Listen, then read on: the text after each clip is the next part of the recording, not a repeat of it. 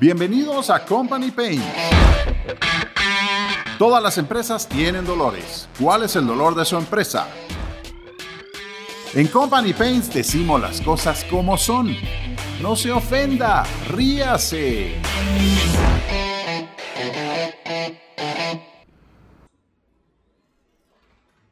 Hola a todos, bienvenidos amigos. Bienvenidos una vez más a Company Paints. Mi nombre es Manny Webb. Qué gusto estar con ustedes. El día de hoy les tengo un súper tema y tengo a un súper invitado, Quique Lemus, CFO de GSP Corp y CFO not as Chief Financial Officer, no, no, no, no, no, Chief Future Officer. Quique, ¿cómo estás? Qué gusto tenerte por acá. Hola Manny, gracias ahí por la invitación. ¡Qué buena onda! Bueno, primero, te tengo que hacer varias preguntas. El título que tenés está de puta madre. Para llegar a ese título, estoy seguro que hubo muchas cosas, tal vez hasta muchos dolores, company pains, que tuvieron que ser desencadenados en tu empresa. Pero antes de eso, quiero preguntarte, contame un poquito de GSP. Ya, GSP es una compañía que ya tiene 24 años en el mercado 24 años, wow. Empezó como una eh, empresa proveedora de servicios de, impulsadoras con, con, un, con, un, cliente que era Procter Gamble. Y impulsadores en los supermercados. En los supermercados, okay. puntos de venta. Y así fue evolucionando la compañía hacia todos los servicios relacionados a, a personal en el punto de venta. Consumo masivo, CPGs, eh, y así fue como arrancamos. Estás el día de hoy en varios países. Entiendo de que estás en toda Centroamérica, Guatemala hasta Panamá y en República Dominicana. Así es. ¿Cuál fue el challenge más grande de empezar a abrir oficinas en cada uno de los países? La cultura latinoamericana y la cultura centroamericana, bueno, eh, si le preguntas a un gringo, para los gringos Centroamérica lo agarran como que si fuera un mercado y todo, pero sabemos claramente que el guatemalteco, el tico, piensan completamente distinto que el salvadoreño, que el nicaragüense, que el panameño, que tienen otra sangre, son mucho más caribeños ellos. Cuéntame cuáles fueron los challenges realmente de abrir esas oficinas y, y que la cosa funcionara. El más grande fue ese que mencionás, que en ese tiempo México y Estados Unidos pensaba que Centroamérica era un país pero en realidad, cada país es un mundo, la cultura es distinta, eh, hay hasta palabras que no entendemos entre, entre nosotros y, y, pues cuando vos estás ofreciendo un servicio en toda la región, eh, espera un servicio igual en Guatemala que en Panamá, que en Nicaragua y el tema cultural es algo muy, muy importante eh, para poder cumplir lo que estás prometiendo. Sí, esperarían como que si fuera un servicio estandarizado y, quien tenía que lidiar con esas distintas culturas, pues supongo que eran ustedes como empresa. Correcto, y si vos comparas a un chapín con un panameño, por ejemplo, los tiempos de respuesta, ahorita es ahorita para un chapín. Eh, para un panameño de repente no es inmediato la respuesta, sino que puede ser al día siguiente y está bien para ellos. Entonces es una una cuestión de, de, interpretación y que cada país lo interpreta distinto, ¿no? Y es curioso porque a un español le decís ahorita y dice que es ahorita. Para un español es ahora. El ahorita se ha vuelto muy de nosotros, de estas, de estas latitudes del mundo, ¿no? Correcto, correcto. Mira, contame, dimensioname un poquito más GSP. Dimensioname tamaño, eh, gente, colaboradores, lo que están haciendo. Mira, somos una compañía que ha venido creciendo. Eh, pues ahorita somos un poquito más de 3.000 colaboradores. ¡Wow! Eh, Come on. Y pues trabajamos con muchas categorías, te podría decir casi que todas las categorías y eso nos da una diversidad importante porque hemos venido aplicando cosas en una categoría que lo podemos aplicar en otra categoría. Háblame de esas categorías. Y quisiera que nuestra gente allá afuera escuchara, bueno, qué categorías un poquito más que hace GSP. Sí, por ejemplo, los canales de distribución, o sea, están desde supermercados, tienditas de barrio, tiendas de conveniencia, farmacias, ¿Qué hacen para las farmacias y las tiendas de barrio? O sea, me, me, me, queda muy claro que en los supermercados, supermercados grandes, tengas impulsadoras y de esas que cuando vas por ahí, y curiosamente, ¿no? Siempre las ponen como a las once y media, 12 del día, cuando ya empezás a tener hambre para el almuerzo y te dan algo de comer y puta, decís, madre, como tengo hambre, eso compro, ¿no? Es un tema de impulso. O, o te dan, o te dan, qué sé yo, cualquier producto en tiempos específicos, en momentos específicos y decís, pues eso es lo que tengo que hacer, como dicen. No hay, no hay que ir al supermercado con hambre, pero si estás con hambre cuando estás ahí, bueno, te llevo putas porque vas a tener que comprar un montón de cosas que tal vez no ibas a comprar. sí, por eso son productos de impulso, ¿verdad? Entonces, en las farmacias, ¿qué ha pasado? Es algo curioso porque hay productos que se llaman OTC, over the counter, que se han vuelto prácticamente productos de consumo masivo. Ya. Entonces, eh, los, las farmacéuticas ahora están metiendo mucho trade marketing, mucha visibilidad, eh, el precio, o sea, se está volviendo muy dinámico ese, ese, canal, casi como un supermercado, como una tienda de conveniencia. Entonces, eh, eso es lo que ha, ha, venido como tendencia y por ende nuestra presencia es importante en ese canal. ¡Wow! Me parece, me parece realmente eye-opening. Mira, te tengo que preguntar, Chief Future Officer. Es que, es que me, fascina el, el, título y como te decía, ya hablábamos un poquito antes de empezar la grabación, yo te decía, mano, o sea, para que, para que hubieras llegado hasta ese punto, quiere decir que a lo largo de los 24 años eh, pasaste seguramente en el crecimiento de esta empresa haciendo muchas cosas, pues todos los que somos emprendedores al principio de nuestra empresa hacemos de todo, ¿no? Eh, nos toca hasta comprar el papel ballet si es que fuera necesario, me imagino que tal vez así fue.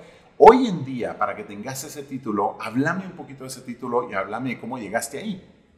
Mira, al, al principio teníamos los huevos en una misma canasta, ¿sí? Y alguien tenía que estar pensando en el, en el cómo se iba a convertir el negocio en el futuro para nosotros, porque es muy dinámico, Walmart eh, cada vez se quiere comer o sea, parte de nuestro negocio lo, está absorbiendo, lo están absorbiendo ellos. O sea, hay, han habido muchos cambios. Walmart siempre se quiere comer a todo el mundo, ¿no? Sí, sí, típica empresa estadounidense que profit, profit, and more profit. Eh, y a costa de cualquier cosa. Pero el punto es que empecé a ver que no podíamos depender de solo un negocio. Entonces la diversificación se volvió algo importante y que yo no tenía miedo de experimentar. Entonces empezamos a, a, a entender otras necesidades que fueran de la mano de nuestro negocio core y que podíamos nosotros aprovecharlo tomando en cuenta que teníamos ya una cartera de clientes, ya no conocían, ya había una confianza y por consiguiente empezamos a ver a detectar oportunidades que podían que nosotros podíamos ampliar nuestro portafolio de, productos o de servicios o que pudiera migrar a un negocio eh, parte del grupo, ¿verdad? Entonces hoy por hoy ya tenemos varias empresas dentro del grupo que se complementan y que no dependen una de la otra. Correcto, correcto, sí. Eh, obviamente, eh, esa es la tendencia del día de hoy, si sos empresario, si sos emprendedor. O sea, tenés que tener distintos revenue streams, ¿verdad?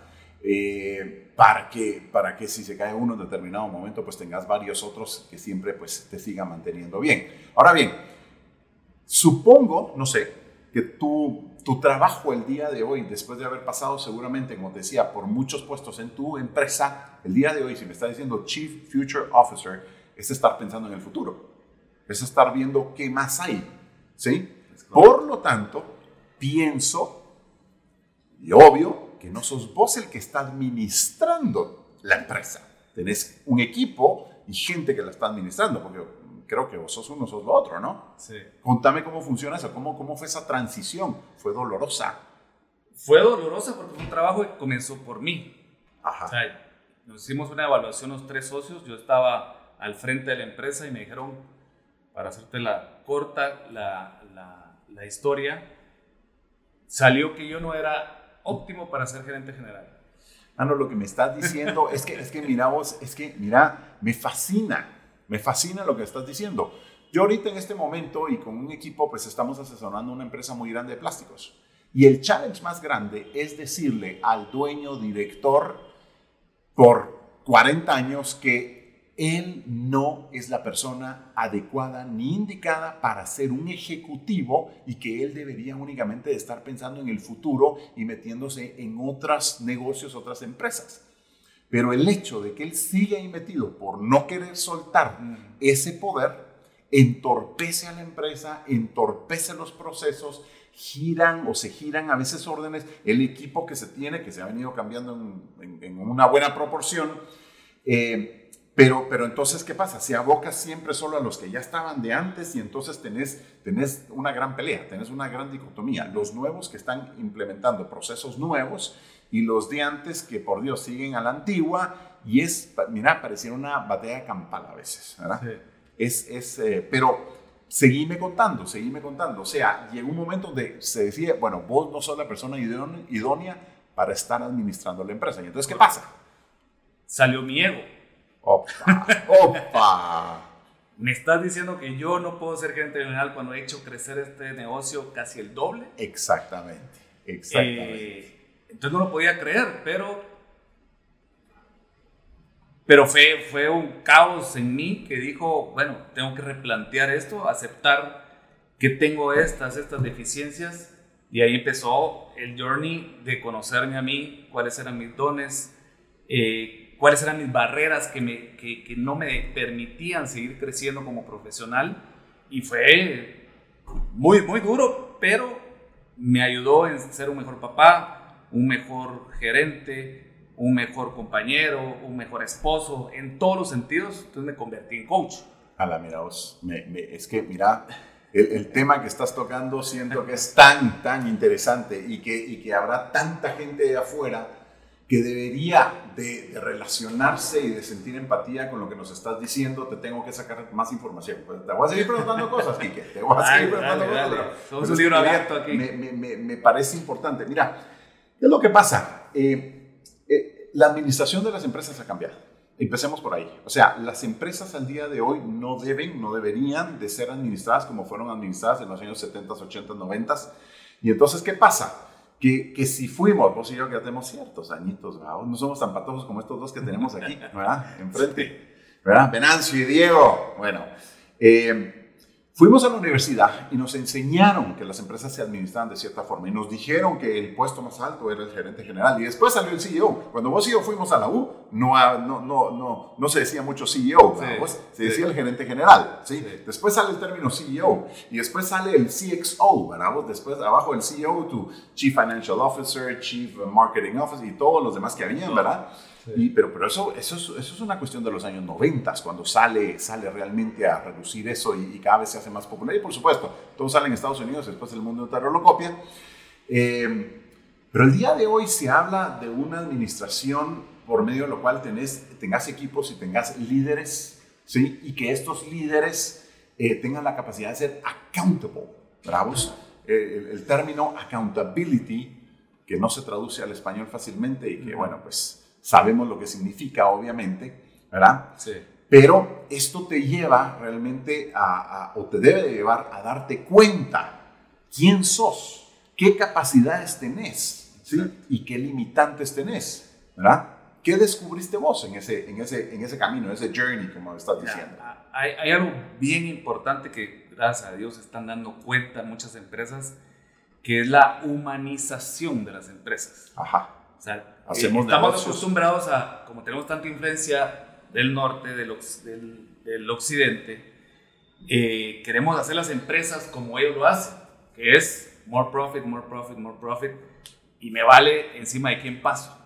La, la, bolsa de valores, lamentablemente, es, es, la que ha influido tanto en eso. Es, es, lamentable. La bolsa de valores es buena para capitalización y para que pues, el mercado de capitales como tal, pero es muy mala en eso que estás diciendo, realmente, sí. ¿verdad? Ajá. Sí, entonces por eso ahora es tan importante y el consumidor es el que está pidiendo esa humanización de las marcas, sí. la humanización de las empresas y para eso, ¿qué tienes que hacer? Conocerte, porque era lo que hablábamos antes de, de, de esto, en donde decíamos, habíamos entrado a un modo automático que no te permite ver tus defectos, tus habilidades, tus dones. Eh, y es ahorita donde, donde hay ese despertar y de decir, ¿qué es lo que yo quiero? ¿Qué es lo que yo disfruto? Yo he conocido mucha gente en donde están trabajando y están descontentos, no les gusta lo que hacen, es, es una lucha de poder en las empresas horrible y que los de abajo son los que más sufren y, y es algo insostenible, es algo insostenible que tiene que cambiar. Es insostenible y es innecesario. Realmente eh, yo creo que el trabajo debe ser un lugar donde deberíamos de, determinar de, completarnos, ¿verdad? Y de, porque, bueno, o sea, ¿cuántas horas estamos al trabajo en el día? O sea, muchas veces estamos más tiempo en el trabajo que lo que estamos despiertos en nuestra casa. Por supuesto, en la casa vas a estar más tiempo, pero si contas el tiempo que estás dormido, ¿sí? En el trabajo estás más tiempo, ¿sí? Entonces, qué hueva, sinceramente, estar en un lugar donde no te sentís lleno, donde no te sentís completo, donde no sentís que puedas estar haciendo un impacto, obviamente, por el tipo de management, que puede ser un management retrógrado, y porque no se le está permitiendo a la persona eh, llegarse a desarrollar y llegar a entenderse a sí mismo. Mira, em, me llama mucho la atención que hace un momento me acabas de decir que a través de este descubrimiento personal te convertiste no solo en un mejor profesional, sino que en un mejor papá. Contame eso un poquito. Mira, muchas veces no nos damos cuenta de, nuestras cagadas. ¿Por qué? Y cada quien es distinto, ¿no? Te voy a hablar de mi caso. A mí obviamente no me gustaba ver mis, mis, limitantes. Y una de las mayores cagadas que me he echado es que fue tanto el crecimiento de la empresa en un momento en donde cuando vi estábamos menos un millón de dólares en cash flow. Guapa. Upa, Y yo me creía el mejor ejecutivo del mundo porque habíamos crecido tanto, pero en realidad fue un gran bache el, tener un déficit de ese tamaño. Esto, es, esto, es, un paréntesis, porque eh, una de las preguntas, de, o sea, quiero que sigas con esta idea, pero, pero tengo que interrumpir en esta, es, es, ok, ¿y para qué somos empresarios? Somos empresarios para estar autoempleados y ser esclavos de las empresas o somos empresarios para llegar a esa libertad financiera y podernos gozar lo que más queremos, que pues es nuestras familias y nuestros hijos. ¿Eh? Sí, ese es el fin, claro, pero... a veces no lo tenemos tan claro, ¿no? A veces no lo tenemos tan claro y nos esclavizamos. Nos esclavizamos porque, porque hay un objetivo que alcanzar y nunca es suficiente ese objetivo. O sea, nos ponemos un objetivo, llegamos, y buenísimo, ni lo disfrutas, ya estás pensando en el siguiente objetivo y en el siguiente objetivo y cuando sentís ya se acabó tu vida y ya no puedes hacer nada, ya no disfrutaste nada, ¿dónde están tus hijos? ¿Dónde están los momentos de pareja? ¿Dónde están los momentos de, de, espiritualidad? Mm. O sea, perdés de vista todas esas cosas que son importantes y solo estás pensando en lo material, en quiero más, quiero más, quiero más y, en eso se va tu vida. Las metas, las metas creo que deben de estar claras para todos los emprendedores, empresarios, gerentes. Eh, cliché, por supuesto, lo que te voy a decir, pero ¿cuántos realmente anotamos o tenemos este nuestro, nuestro, nuestro black book, este, ese cuaderno que deberíamos de tener todos, donde deberíamos de anotar realmente a principio de cada uno de los años esas, esas metas reales que queremos lograr eh, y cuando las vamos alcanzando, también llegar a definir, ok, ¿dónde quiero estar? Porque mira, cada, mira, cuando, cuando éramos niños, ¿no? O sea, cuando teníamos, ¿qué? 12, 13 años, nos dolían las rodillas. ¿Por qué? Porque estás creciendo, pues, o sea, ibas a jugar fútbol y corrías y todo, y después que ahora tenemos un dolor de, de articulaciones, estabas creciendo. Bueno, lo mismo le pasa a las empresas, o sea, cuando la empresa está creciendo, tenés dolores, ¿sí? Pero tiene uno que llegar a marcar claramente y decir, ok, eh, ¿a, qué costo, a qué precio es que estoy dispuesto a seguir creciendo y para qué? ¿verdad? Y esa pregunta es clave. ¿A qué, ¿Cuál es el costo del ser como soy? Sí. sí. O sea, soy exitoso y tengo tan, tanto. ¿Cuál ha sido el costo de eso? ¿Qué has perdido? Entonces es súper importante y lo que vos estás diciendo es, es mucho más importante y lo que yo les puedo decir, pues no tengo la verdad absoluta, pero algo he aprendido en mis errores, es que muchas veces uno se cree Superman en las empresas y que la empresa no funciona si no estoy yo. Eso es mentira. Es mentira. Uno no, no mira, con, con herramientas como las que vos tenés del CRM, uno empodera a la gente, tiene la claridad, que es otra cosa súper importante, de qué es lo que tienen que hacer, cómo tienen que, que, que, llegar a su, cómo llegar a su objetivo y listo, vos te puedes voltear a ver otras cosas que son importantes y no estar controlando a la gente si cumplió o no cumplió. Entonces es súper importante estas herramientas que a veces las empresas retrógradas dicen, no, es que es, es un gasto. No, no es un gasto, es una inversión porque eso te va a ayudar a vos a pensar en el futuro y que no te agarre una otra pandemia, porque pueden haber todos esos cambios. Muchas gracias por la mención. Eh, estamos hablando de Signus CRM. Todos nuestros oyentes saben que Signus CRM es nuestro principal patrocinador, así es que muchas gracias. Eh, no, es, es, definitivamente, definitivamente. El día de hoy las empresas tienen que tener la tecnología adecuada. Si no tienen la tecnología adecuada, parecería que estás trabajando como si fuera 1980. Siempre repito, los 80 fueron fascinantes. La música fue fascinante. La mejor Sí, la mejor. Ni hablar, vamos.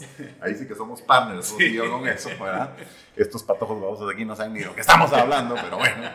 Eh, pero bueno, regresemos. Y entonces, ¿qué pasa cuando te das cuenta de que la empresa está en un cash flow negativo de un millón de dólares? ¡Fuck! ¿Pedir ayuda? Okay. O sea, ser vulnerable y decir. Y, y, y para no eso. la respuesta. ¡Wow! O sea, el que pide ayuda y el que pide perdón son personas fuertes. En mi concepción, esa persona que sabe pedir ayuda y que sabe pedir perdón es una persona fuerte, Kiki. No es una persona débil. Con, contrariamente, como que mucha gente tontita de afuera en la calle, ¿no? Pero es una persona fuerte. ¿Y entonces qué pasa? Sí, es que te han nos han enseñado a nuestros papás a decir, usted puede y usted no pide ayuda, y usted no llora, y usted sigue adelante. O sea, nos enseñan a ser fuertes, o sea, puro huevo, pero nadie, nadie, nadie es fuerte todo el tiempo. Así es. Hay momentos donde vos tenés, necesitas ser vulnerable y decir, no puedo, sí. necesito ayuda. Sí.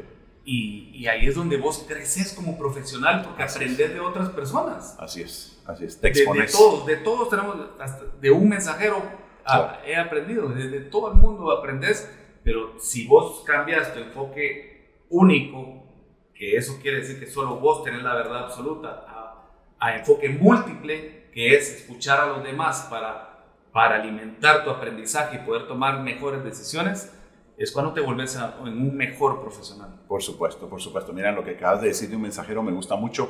Creo muchísimo en el liderazgo. Creo de que todos somos líderes. Simplemente hay mucha gente que no lo sabe porque no los han educado o que nunca han agarrado un libro de liderazgo y lo han leído. Eh, leer un libro de liderazgo es, es, es ameno, es, es interesante, aprendes mucho y el liderazgo es la capacidad de poder influir en las personas de una manera positiva para lograr algo en común y algún bien en común, ¿ok? Y estás diciendo un mensajero, solo con el hecho que un mensajero te diga, mire, Quique, fíjese que no se vaya por esta calle porque acaba de haber un accidente por ahí, agarra la otra, ese mensajero está ejerciendo liderazgo y entonces está siendo un líder, o sea, te está influenciando de una manera. A mí esto me parece fascinante y que vos digas que has aprendido de tanta gente, esa humildad es la que se necesita en los empresarios. O sea, sinceramente, ¿qué nos importa ese empresario que, que es, primero que todo, se cree superior, pero no lo es, ¿verdad? Porque sabemos que pues, abajo del cielo no hay nadie superior. Y encima de todo, se viste de tal manera que decís, "Ah, la grande, la- o sea, wannabe, ¿verdad? Vos decís, ah, qué hueva, ¿verdad? O sea, no tengo ningún problema con las cosas buenas, pero, pero, pero, pero tienes que saber hasta, hasta, hasta cómo ponértelas, creo yo. Y que eso no te haga, sino que seas vos el que hace a las cosas, ¿verdad? Y, y creo que es tan importante esa humildad que los líderes deben de tener. Sí, lo, lo triste es que ya no hay líderes. Decime dónde están los Martin Luther King, Así es. dónde están los Jeff Kennedys, Sí. dónde están esos Gandhis. ¿Por qué? Yo, yo me he preguntado mucho eso y te puedo decir que es por el, el individualismo. O sea, cómo yo triunfo, cómo yo tengo Yo, más yo, éxito, cómo yo, yo, yo, yo, Ego, ego, ego. y no es como yo dejo un legado ayudando a los demás. O sea, si eso de juntos vamos a salir adelante, eso es paja, eso es mentira, eso es puro mercadeo y da tristeza porque nadie está trabajando en, en conjunto, Nadie. nadie. en conjunto, sí. Nadie. O sea, suena bien, ¿Pero pero, por la gente, pero la gente no lo hace realmente. Entonces, ahí es donde no vemos ese liderazgo. Me, me llama la atención lo que estás diciendo porque Estamos ahorita en una época, bueno, los que oigan esto de aquí a dos, tres, cuatro años, pues dirán, wow, pero miremos solo el caso de Estados Unidos, lo que está pasando, ¿sí? Tenés la nominación de Joe Biden como el, candidato del Partido Demócrata, tienes a Donald Trump, obviamente, que ya está cumpliendo sus primeros cuatro años de presidencia. Y la verdad es que si, si objetivamente le preguntas a los gringos, a un gringo. O sea, que quitémonos todas las corazas, quitémonos todos esos escudos y todo. Y objetivamente, arras un par de gringos y decir, mira, mano, sinceramente, ¿estás, ¿estás satisfecho con estos dos candidatos? O sea, uno que es un viejito que no muy puede caminar y el otro que dice cada vez que habla, dice un montón de disparates, aunque sus números sean buenos de economía y todo, pero a la gran puta, sinceramente. O sea, eh, o sea, en eso están, sinceramente. O sea, entre esos dos tenés que escoger. ¿Sí? ¿Qué pasó? ¿Qué pasó con esas generaciones nuevas? ¿Qué pasó con líderes de 45, 50, 55 años? No, los dos tienen arriba de 74 años. Y no, Pero ¿sabes qué es lo que pasa, Manny? Que les, le hemos dejado el liderazgo a los políticos nada más. Sí. Y, y sabemos que no funciona, pero lo único que hacemos es quejarnos de ellos. Pero en qué momento nos estamos haciendo cargo nosotros y decimos, vamos a cambiar esta situación. Sí. Vamos a unirnos. Yo quiero, yo me, puedo decir que soy líder, bueno, entonces vamos a contar a gente que quiere hacer algo bueno por el país y, sacarlo adelante y, realmente formar un país que hoy por hoy no tenemos identidad. Sí. Y esto, y esto que estás diciendo nos va a todos los países de Latinoamérica, porque todos estamos en la misma crisis. Todos. todos unos unos un poquito más hundidos porque son más radicales y, perdón, más tontitos pensando que el socialismo y ese pseudocomunismo retrógrado y estúpido los va a llevar a algún lado. Y no, no es el caso. Pues. O sea, lamentablemente tenemos casos aquí en Latinoamérica donde, donde hermanos de otros países eh, realmente se la están viendo muy, muy, muy difíciles. ¿Por qué? Por un par de líderes que, que están detrás de una causa, pero que, pero que la causa no son ellos. Ellos son una cosa completamente distinta. ¿no? ¿Sabes que el latinoamericano nos hemos vuelto víctimas? Sí y cuando alguien se ve víctima, todos tienen la culpa menos, menos uno. Sí. Ahí no te vas a hacer cargo. Entonces yo creo que los, latinoamericanos tenemos que cambiar esa mentalidad y decir, vamos a salir adelante, no voy a salir adelante. Regreso, Quique, porfa, a que me digas cómo descubrirte a vos como profesional te hizo mejor papá. Porque ya el negocio no dependía, no dependía de mí, no, no pasaba 12 horas en el trabajo. De esa manera empecé a escuchar a mis hijos, porque también uno, uno aprende de, sus hijos. ¿Qué edad tienen tus hijos? Tengo un hijo de 14 y una de 12. Eh, y créeme que con solo escucharlos, porque uno era, en nuestro tiempo era, usted cállese, usted no sabe nada, usted es un tonto. Sí, así nos decían de patojo, sí. sí, entonces... Usted es niño, entonces... Eh porque importa si a mí me pasaba todavía, te juro, en, la casa de mis abuelos. Y mis papás fueron siempre muy buena onda, debo decir. Pero en la casa de mis abuelos, que todavía era un poquito más estricto, o sea, era una cosa de a, media cena o almuerzo y todo, no te fueras a levantar al baño, olvídate, era una falta de respeto. Pues. Sí, sí, Hoy en día, mis hijas, por Dios, que caminan de arriba para abajo, hacen lo que les da la gana.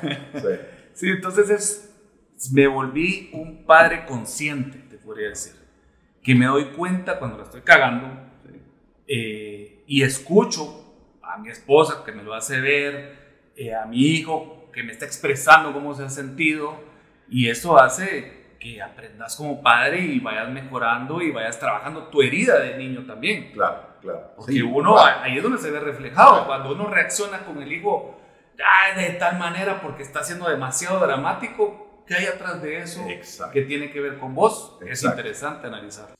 Bueno, y entonces en esta etapa supongo también que eh, ah, tu junta directiva te dice, mira, no sos tal vez la persona más apta para seguir llevando el management de esto y todo. Entonces, ¿qué pasa aquí? Que, eh, no sé, eh, vas con un coach, vas a cursos, o sea, ¿cómo, cómo, ¿cómo empieza a ver esa transición del cambio de tu posición en la empresa?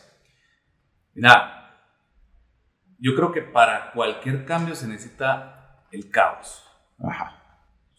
Y obvio, a ninguno nos gusta el caos porque todos queremos tranquilidad y paz en nuestra vida y eso es mentira. la vida no es así. así es. Y ahí es donde queremos controlar la vida. Si de algo estamos seguros es que las cosas cambian. Exacto. Si, no, miramos el universo ni hablar, ¿verdad? Pero sí.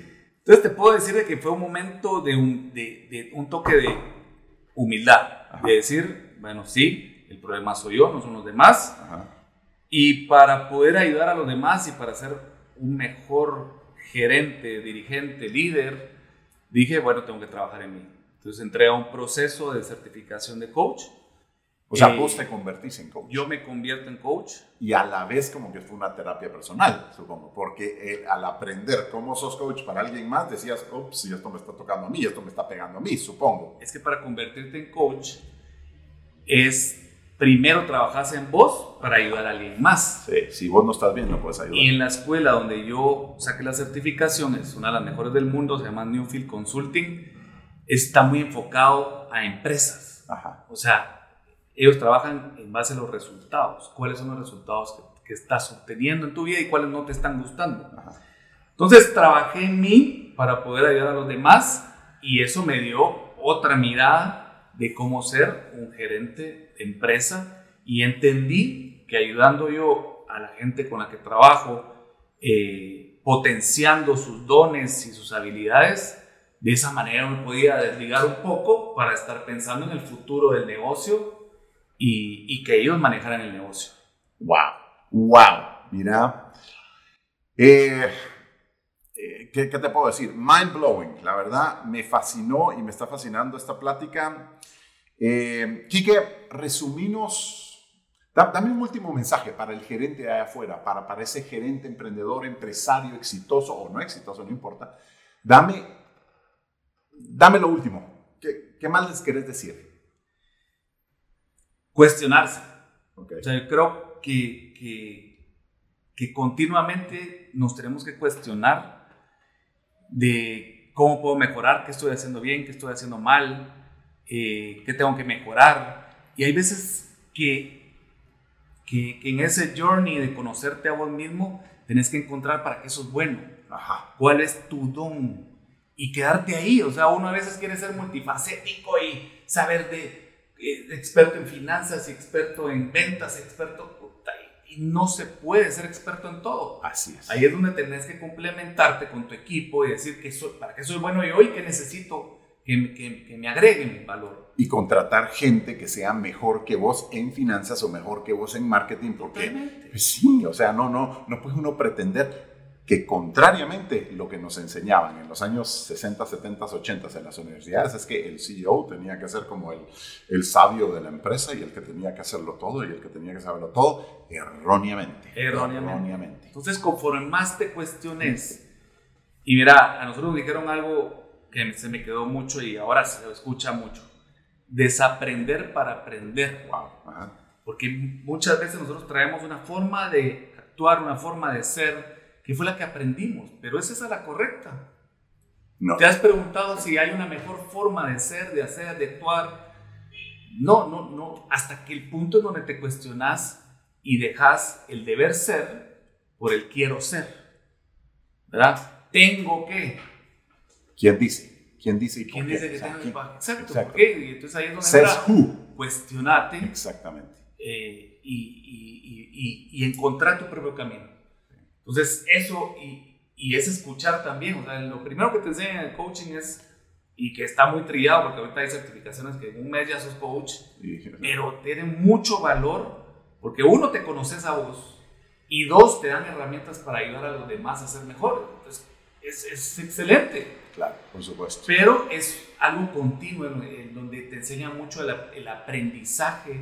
Aunque vos sos, yo después saqué senior coach, yo soy senior coach, pero no lo sé todo. Yo me sigo cuestionando, sigo después de cualquier sesión de coaching o de mentoría, me pregunto qué hice bien, qué hice mal, para seguir aprendiendo y el aprendizaje es algo continuo que dura toda la vida, toda la vida. Mira, que eh, realmente muchas gracias, muchas gracias por haber estado con nosotros el día de hoy. Eh, la verdad es que esto que estás diciendo de último, se necesita mucha fuerza para estarse cuestionando. Necesitas ser un profesional y una persona realmente no solo muy abierta, sino que muy fuerte para estarte cuestionando. Hay mucha gente que simplemente no se atreve a cuestionarse porque el cuestionarse y encontrar algo negativo de la forma en que vienen pensando los últimos 20 o 30 años, ay, se les derrumbaría su, su, castillo de cartas. Me estoy imaginando ahorita de esos, de esos, de esos como castillitos de, de, de, naipes, de cartas que hacen, ¿no? Que le quitas uno abajo y se viene todo. Y hay mucha gente, dejemos empresarios, hay mucha gente que vive así, ¿sí? Y que como así les enseñaron y así vienen viviendo los últimos 40 años, eh, creen y lo toman como la verdad absoluta y no tienen la capacidad, y voy a decir ahorita, los huevos, mm. ¿sí? De cuestionarse y decir, ah, no, realmente lo estoy haciendo bien, ¿sí? Porque sería tan doloroso, según ellos, erróneamente, erróneamente, llegar a encontrar de que sí tienen errores, de que sí pueden mejorar.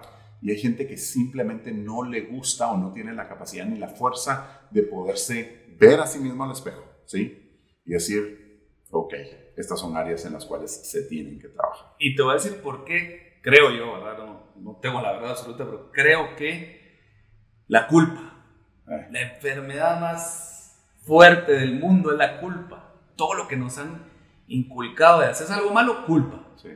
Eh, haces algo malo, pecador. Haces algo malo. O sea, todos somos humanos y nos equivocamos.